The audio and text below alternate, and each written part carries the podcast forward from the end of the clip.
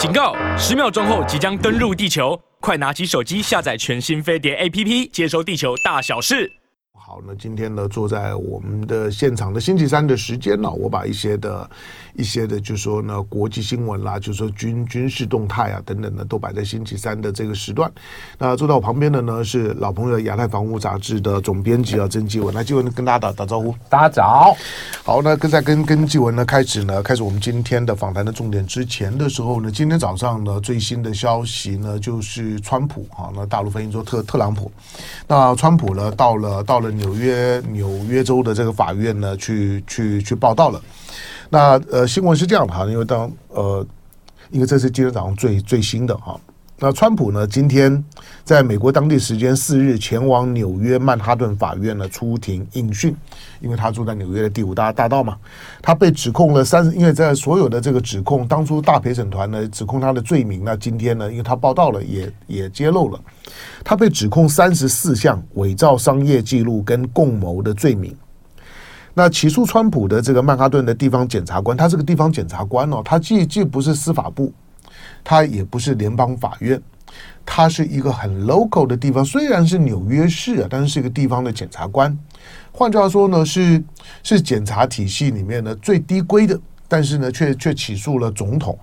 那你说总统不能起诉吗？从我们的观点来讲，可能不会哈，因为阿阿扁呢也也曾经呢被被起诉，现在都还在审讯当中啊。那中间的那那一大团呢就不讲了。那像韩国。或者呢，在第三世界国家来讲呢，这种呢总统呢被起诉坐牢的，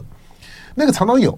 可是在，在在美国其实没有。美国的美国的总统啊，你你不要不要觉得这个国家很民主，不，他的总统呢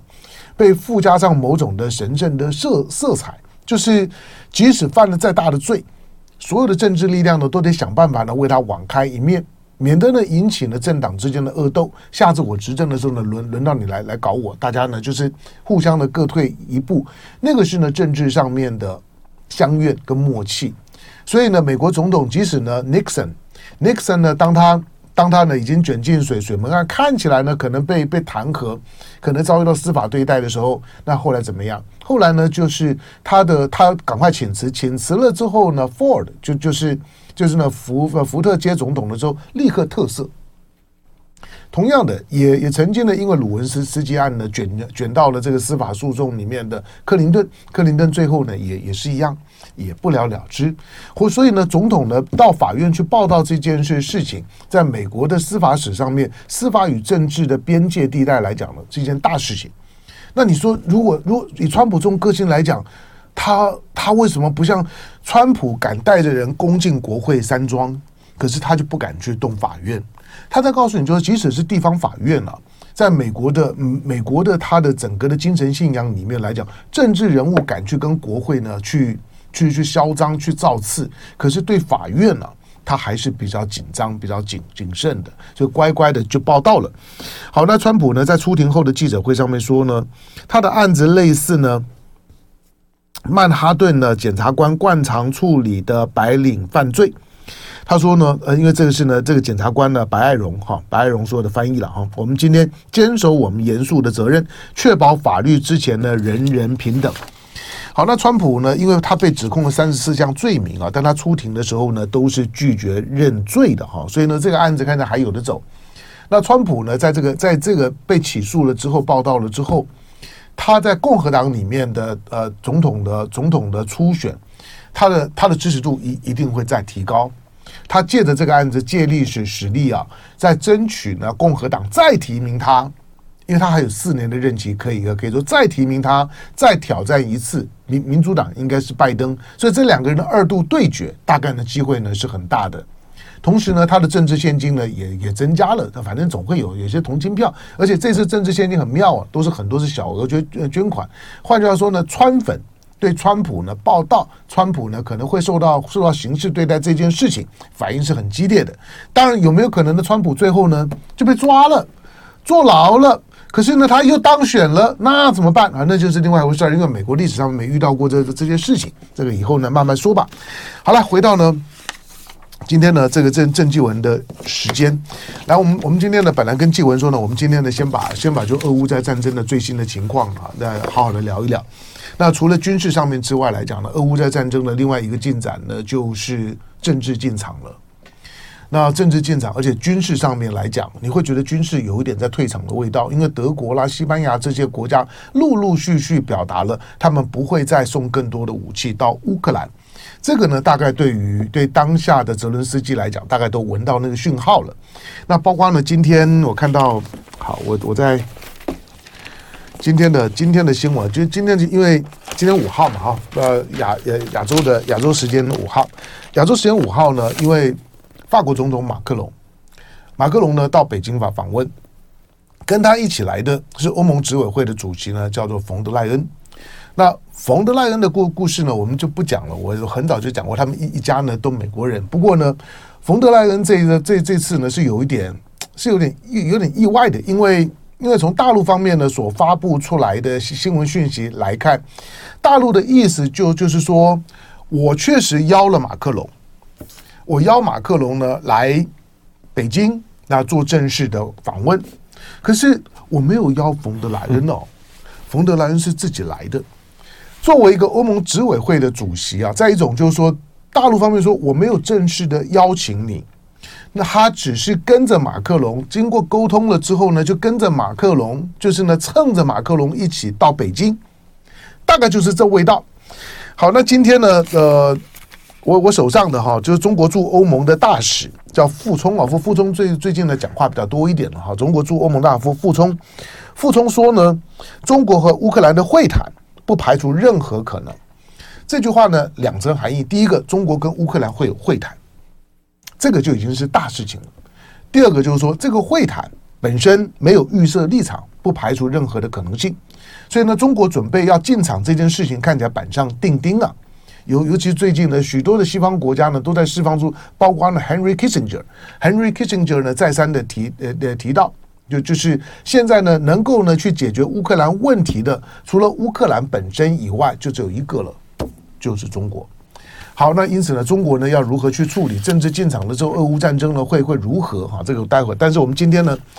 跟纪文呢，我们先从一件事情了了解，刚提到就是说，蔡英文大概不到二十四小时。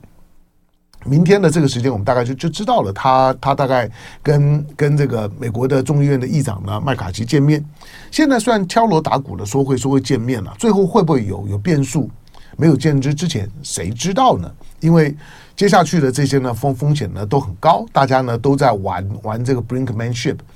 好，但是见完面之后呢，大家就要开始想另外一件事儿了。那见完了之后，难道就没事了吗？以最近最近这几天，第一个这两天的时间呢，解放军在台海的活动的频率提提高了。那尤其在过去很早在台海周围出现的，比如说卡二八这个呢，这个是是呃可以说呢武装攻击的直直升机。这这卡二八呢，同时好像侦测到有四架吧。如果说呢同时四架，它大概是。合理的推断应该是从零七五两栖的登陆舰呢上头起飞的，所以零呃零七五大概呢在台湾附近不远的地方。因为如果如果我我看到的资料没有错的话，辽宁舰现在应该是在岁修的情况，所以呢，在大陆现在呢可以呢可以调动的航母呢就是山东舰，山东舰会不会在这波的演习当中会靠近台湾？不知道，可是。零七五应该就在这附近。好，那来问一下纪文好了。如果如果真的见了面之后呢？第一个，北京方面解放军呢会做怎么样的反应？最高的层层层级跟最低规的反应会是一个怎么样的层级？其实这个问题很好啊，大家这几天也在密切的这个关注相关的一些发展。嗯、但我必须讲哦，就近期的台海。不管是空情或者海情来看，嗯，其实解放军的活动相对比较没有那么频繁，嗯，哎，特别是我们根据国防部这个每天公开的解放军基建在台海周边的动态，哎，相关的情势，嗯，其实有好几天它的航空器是没有进入我们防空识别区的哦，嗯，当然刚才香总有讲到几架卡二十八这样的一个反潜直升机，哎，进入这个我们的防空识别，这个就显示了。它的海上作战舰其实有在周边活动。嗯，但事实上，我们国防部过去以来虽然有公开它航空器的飞航路线，但对于船舰的具体位置，对它的航向向来不公布。没错，哎，为为为什么？呃，我想国防部有自己的考虑，可能他们考虑到这个这个船舰的这个不像这个航空器这个。比较可以及时性的一些讯息，快速公开。船舰通常行驶速度比较慢，因此它的航机各方面，它的整个呃相关的这个呃情资的话，嗯，哎，他们或许考虑到一些可能更为一些敏感性，因为基本上船舰一常驻的话，或者它的航向，它牵动的不只是海上，空中兵力也会有所牵动，反而是我们需要更多的看。日本防卫省公开的讯息才知道哦，解放军什么船什么船通过我们的这个北方或东北方，哎，日本的控制范围。这个部分其实我们媒体哦常常要求国防部在这个部分能不能比照航空器，不过截至目前为止其实都没有。但话题又回到，如果说蔡英文和麦卡锡见面会有什么样的反应？当然，就是我们普遍认为，像之前的围台军演应该是不会重现。嗯，哎，毕竟目前这个整个两岸的这个氛围和之前其实不太一样哦。哎，但总体来讲，其实我认为，其实如果说见面，解放军其实反应，那我认为就是他可能还是结合他常态性的一些军事。演训，然后刻意贴近台海的空域或海域，那给予一定的这个政治信号的这个释放，还有展现一定的强度。但我认为它的强度跟去年八月相比，应该是会低很多。哎，好，如果如果蔡英文和麦卡锡见面，以这几天的时间，大陆的大陆的外交部的发言。相关系统发言来看呢，他态度就是一码归一码，对，就是马英九，比如马英九，马英九昨天在重在重庆继继续他的逛大街、逛夜市啊，据说呢这个万万人空巷，热闹的不得了。马英九的热闹是一回事情，但是不影响到他对于蔡英文的反应。那如果如果去年裴洛西落地的时候呢，那个环台大大军演。海峡中线抹掉，整个的演训呢压在二十四海里的临界区上面。这一次如果见麦卡锡，如果没有升高规规格，或者呢保持一个比较低规的反应，我估计了，如果如果真的发生这种情况，虽然我也没有这么乐观，那我我认为它主要的原因其实是中美关系的考量，而不是两岸关系的考量。或者呢，他不是忽略这件事事情，他不是觉得蔡英文做这动作呢不重要。而是中美关系另有考量。好，但是是不是为了中美关系另有考量，所以呢，解放军呢对蔡英文如果见了麦卡锡之后，就会呢就会高举轻轻放，当没当没事？我不觉得，我觉得我我觉得眼前当然有有几件事情，第一个就是说，有有人机直接直接进到十二海里。这个呢，这个是下个阶段的事儿。可是我觉得无人机的试探的可能性很高。对，其实无人机在台海周边活动已经常态化了，嗯，几乎每天都有，只是不同形式。嗯，那我们我们列举之前这个无人机进入，大概有三型到四型左右。嗯，哎，那它的频次是越来越多，而且我们都知道，解放军它的无人机的发展其实是非常蓬勃的。嗯，哎，那各种形式也很多。而且过去以来，其实航空自卫队也发现哦，像这种战略型的，哎，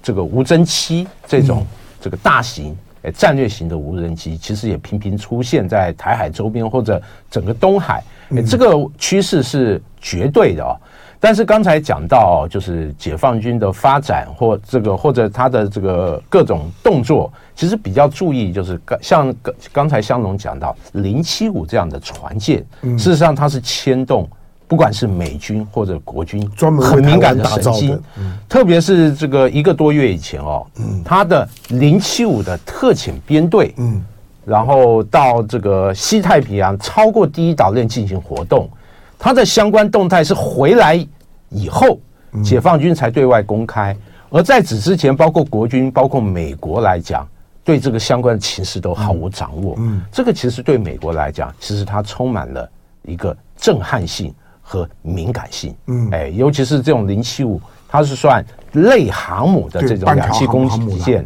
对于整个台海情势的冲击来讲，它的层次和影响性，其实我认为它可能比航空母舰，哎，或者可以类比。航母编队，嗯，哎，好的，我们之前讲过，就是说，呃，刚继文也提到了，就是解放军呢，现在常态性的大概每一天，你大概都有三到四条的作战舰呢，在台湾的周周围。那详细的位置跟航机呢，台湾的军方并没有特别的公布。不过，你就是他就告诉你大概有几条船，而且你每天看，大概三到四艘的作战舰就在这这附近。那以这两天所公布的数字来看，我说呢，零七五应该在台湾不远的地方。否则那个卡二八呢，大概就不会出现。好，那那如果零七五在附近，零七五是过去呢解放军的这宣传当中呢公开讲过，这是为台湾准备的这么大型的两栖登登陆舰。你想除了台湾之外，还有什么地方需要用得到？好，那因此呢，蔡英文呢，如果说和麦卡锡见完面之后，解放军是不可能不反应的，但要反应到什么样的程度？尤其反应的时候。这几天的时间，美日韩呢也在也在东海呢举举行军演，那解放军呢也在南海，他的他的三呃为期三三十八天公告的军演呢，现在呢也也才也在正在正在进行中而已。所以呢，其实，在台海的周围本来就不是很平静，因此就观察，就是如果明天见完面之后，那看解放军呢做什么反应，我我不知道。但是基本上面不会不反应，好，就第一这最最低层次的跟最高层次的反应，会不会就是包括无人机的试探？如果进到十二海里的时候，我们的防空警报叫叫不叫？就算是无人机有没有挂弹，有没有攻攻击性，这仍然是有差别的。还有就是，难道只有无人机吗？不不会，如果如果只有无人机哦，那那太小儿科了。某种形式的军演。以及呢，对台湾的压迫性的防守是一定会的，所以今年呢，它一定是过二十四海里之后，继续往十二海里靠近，测试台湾的空防的，就是说抗压能能能力，这是今年呢会看得到的。好，那么回头回头看呢，看这个巴赫穆穆特，看看这个乌克兰在战争，乌克兰战争打了已经超过一年了。今年呃，从政治上面来，感觉上面最近大国之间呢，有关于想要去结束乌克兰战争的那种的穿梭协调，特别中国表态了之后，大家的积极度呢也稍微提高一点，政治的动作有开始。美国呢从一开始抗拒，但是现在有一点点就是收口。就就就是，那就就低低调一点，看看怎么怎么做。所以美国呢，现在阻挡的动作呢，稍微缓和了一些。但是我们先看军事的部分，乌东的现在的战事如何？其实过去以来，大家的焦点都是在巴赫穆特哦。嗯。但巴赫穆特根据种种讯息，我们一看，好像俄军的攻势其实跟之前相比来讲，嗯，呃，明显减缓了一些。反而俄军在其他的方向。那采取更多的动作和。等一下，我先打断你，来进个广告，回头再聊。好，以天为幕，以我是我是我是觉得北京这一次，他如果他如果低低规反应，大概考量的是美国的立的立场。对，但是他如果仍然是做高高规反应啊，那就是告告诉你就是。你来一回呢，我就呢，我就我就我我就能做一回。不管你的见面是在台湾或者在，管你在在哪里见面，我管你是哪一党的都一样。总之你是中院议长第三号的人物，我的反应，我的我的基这基本的对应态度呢就是这样。其实从这次看，他就是精准打击，包括洪都拉斯断交，他也是针对你蔡英文。嗯，哎，还包括这个相关的这些反应。嗯，对，就是因为我。我这两天在讲，就是说，如果若蔡英文见了面之后啊，他的飞机要怎么怎么回回来？嗯，他要怎么飞飞回来？嗯，这跟这跟佩洛西不一样，佩洛西是坐美国军军机回来啊，蔡英文并并不是啊。对，那你蔡你蔡英文回来的时候，解放军如果在周围军演的时候，你蔡英文要怎么回回来？这变数很很很多啊，所以他把他把顾立雄留在台台北市是是有原因的。对。就是防着，就是说有些突发的情况，嗯，因为一旦如果蔡英文有什么原因没有没有办法回来的时候，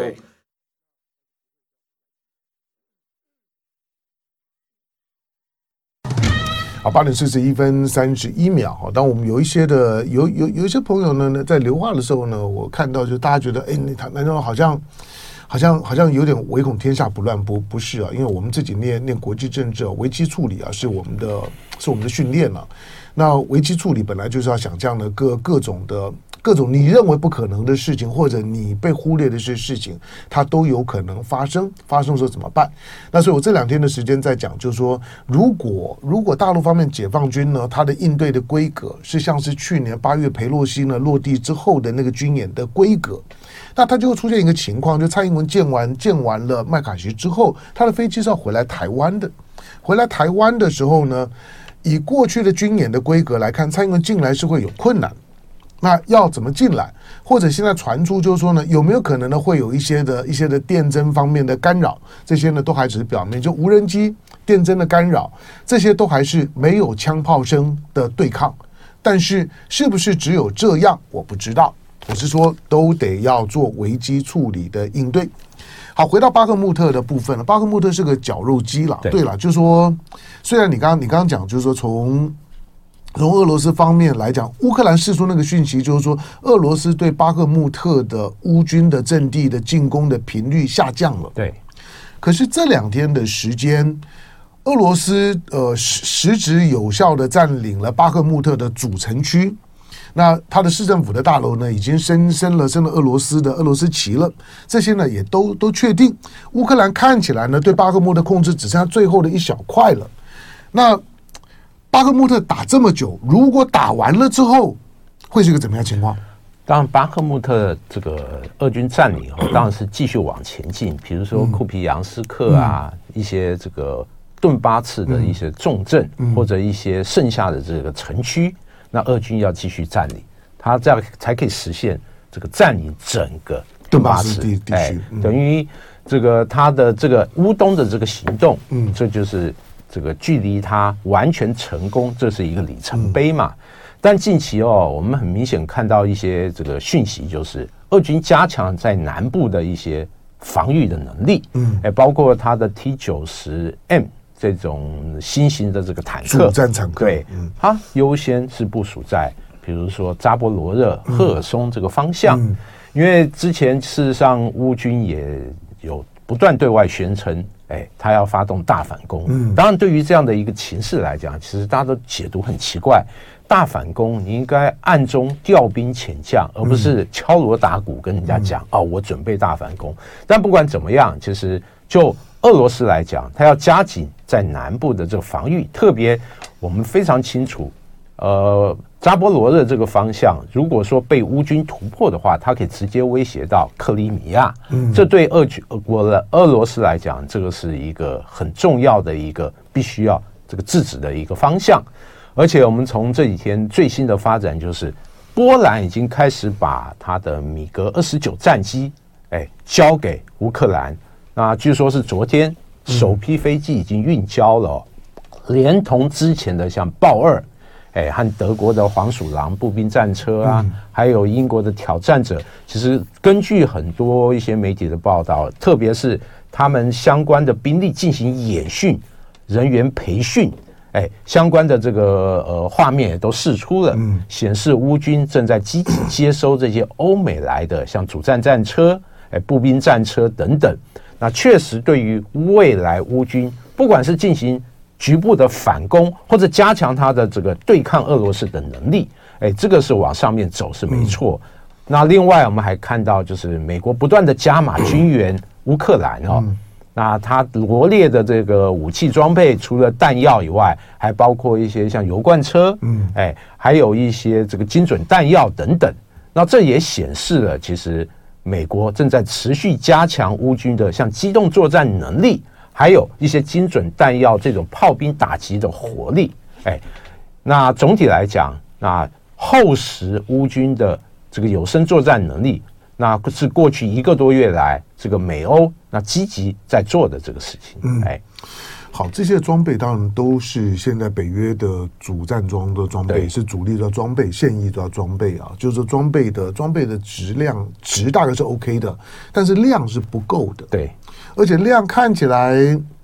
有一点，嗯，就就就是就这样了，就是不会再个再再更多了。那如果德国给的像豹二十八辆，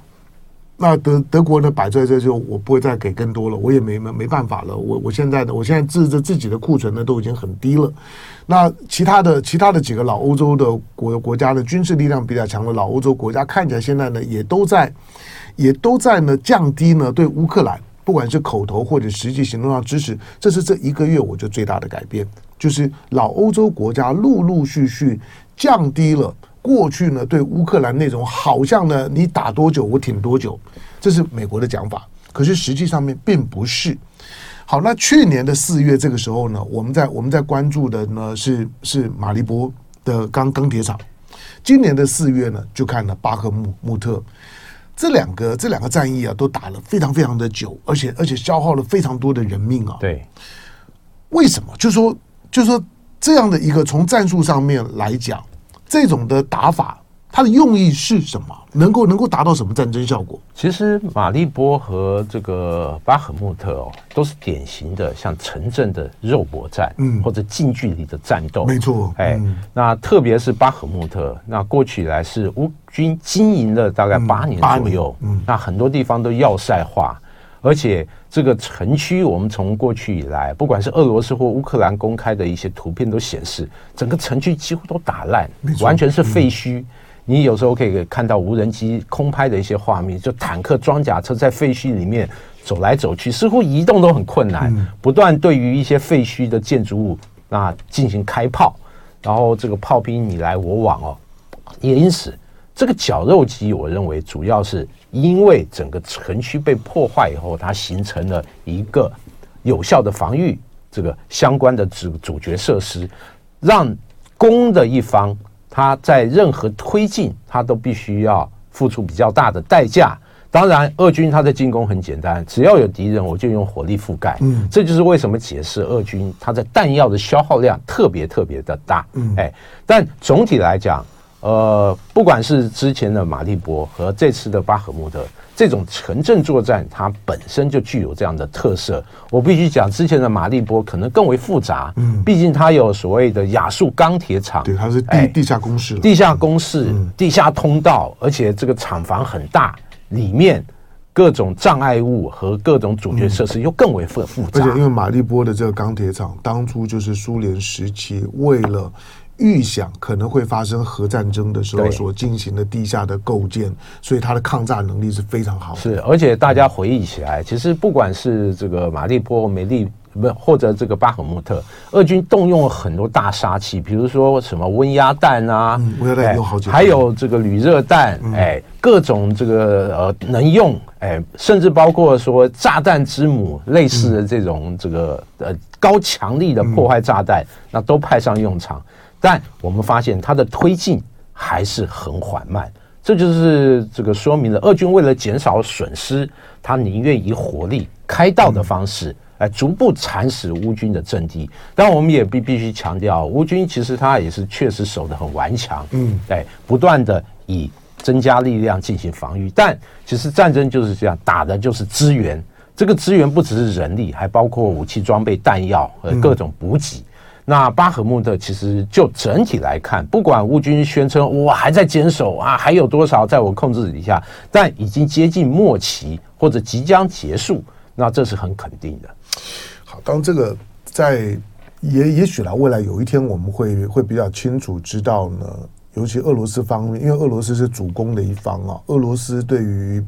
对马利波以外，尤其在巴赫穆特这场战役，将来应该会是一个。在战史当中来讲，会被反复讨论，就是他到底他的战术思考是是是什么？为什么要在这个地方？感觉上面，在巴克穆特的作作战啊，俄罗斯俄罗斯是真的打得很辛苦，还是他刻意放慢了脚步？就是我先要你的命，还不见得要你的地，就是呢，宁可在这地方耗久一点。在在这个地方，所以绞肉机呢，它就是要耗很多人人命的。可是绞肉机不会只只只绞对对方的肉，你自己也一定要绞很多肉。那在这个地方呢，巴赫穆特打了这么久，其实这种的作战的方式，虽然在俄罗斯呢，在在苏联时期的战史上面来讲出现过好几回，就是他不惜付出非常大的人命代代价。就在某一个城市上面，像斯大林的林格勒攻防战，那大家都都都知道。俄罗斯呢，之所以呢人人命损失非常的剧烈，就是他经常会使用这种的战术，就是我在这地方跟你拼了，那。拼完了之后，输赢啊，其其实好像只是一个小小城镇的战斗，可是拼完了之后呢，那个气的那个反反转的就会非常的明显。俄罗斯是不是在用这种的思考在处理呢？巴赫穆特的战术不知道，我们就觉得它的推进呢是缓慢的，但是原来预期呢，俄罗斯好像它的它的弹药是不是快用完了？可是好像也没有，对。就是这些呢，其实有有很多西方的媒体，我因为我们几乎都从西方的媒体去看哦，那个视角跟所得到的讯息，事后验证的时候呢，好像也不一样。好，这场的战的战争，我说我我我我最近呢在看，就是说，我希望两个人之间发生冲突的时候呢，像巴克穆特这种战役千万别出现。当然，那个呢，那个是没有人受得了的，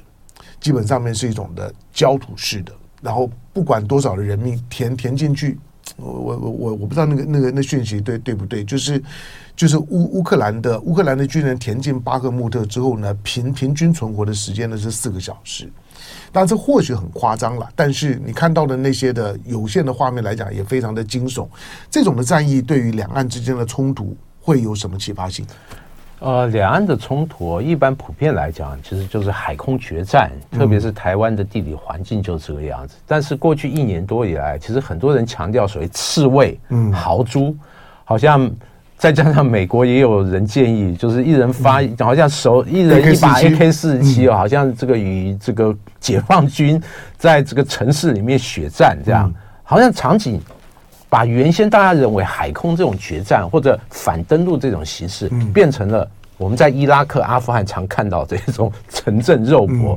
当然，我认为其实就整个台海它的客观条件来讲哦，我认为不管是豪猪或者这个刺猬，它面临一个很根本性的困境，就是如果我们把场景复制到二零二二年八月的围台军演，你的豪猪如何应应？嗯，你知道，我们回忆这个去年八月的时候，当时解放军对台等于是环绕台湾的一个围台的这个军演。其实我们发现，我们这海空军的这个阴影其实有点吃力哦。我们的陆军在这样的一个状况，其实完全无能为力。嗯，因此，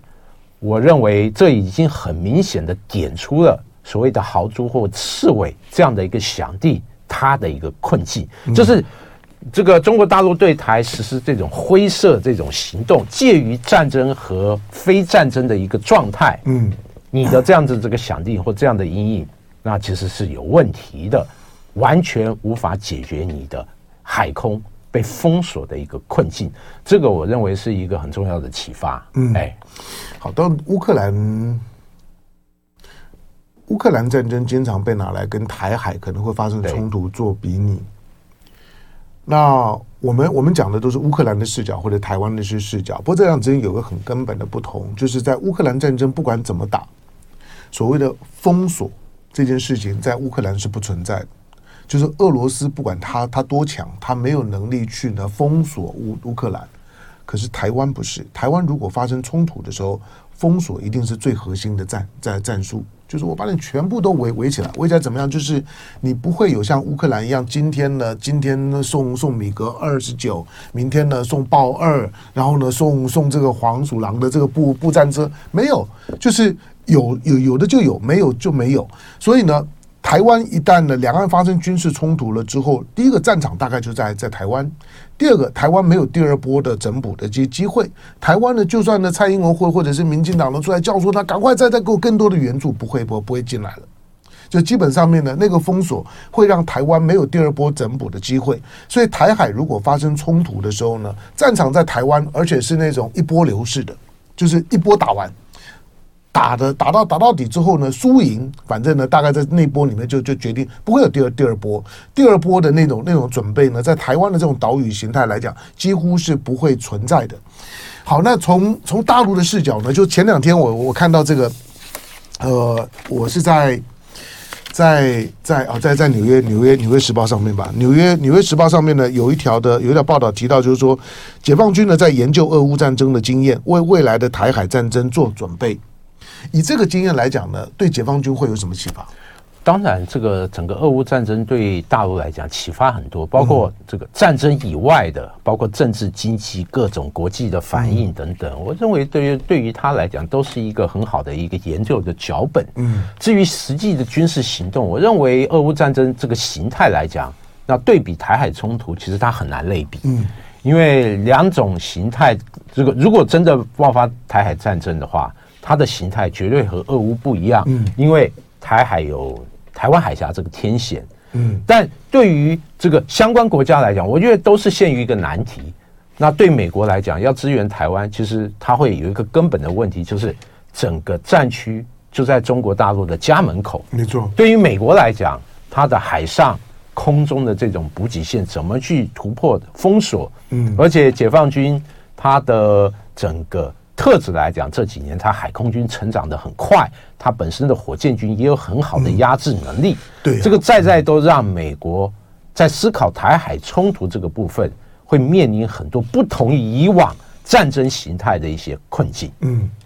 好的，因为美美国的媒体呢开始在关注，就是说解放军呢似乎在俄乌战争当中呢，在在学学习，在汲取教训。虽然他四十多年呢没有打过仗了。但希望不要不要第一场战争在这里打。